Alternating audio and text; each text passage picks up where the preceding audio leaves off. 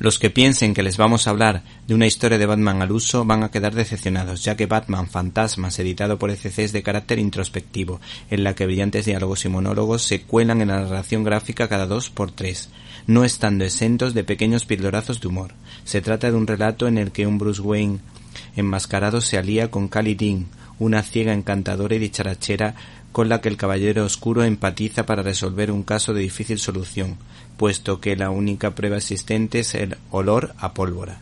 Batman, como viene siendo habitual, aparece como un hombre muy comprometido con su cruzada contra el mal, vengando a los débiles frente a los que atacan a los inocentes. Y es que estamos ante un tebeo en el que su autor, Sam Keith, recordado por Batman Lobo, muestra su sensibilidad y lirismo.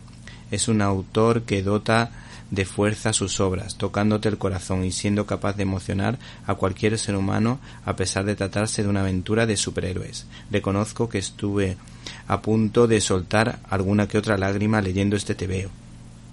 Este guionista aspira más que a valores, a virtudes como la fe, la esperanza y el amor. ¿Te está gustando este episodio? Hazte fan desde el botón apoyar del podcast de Nivos.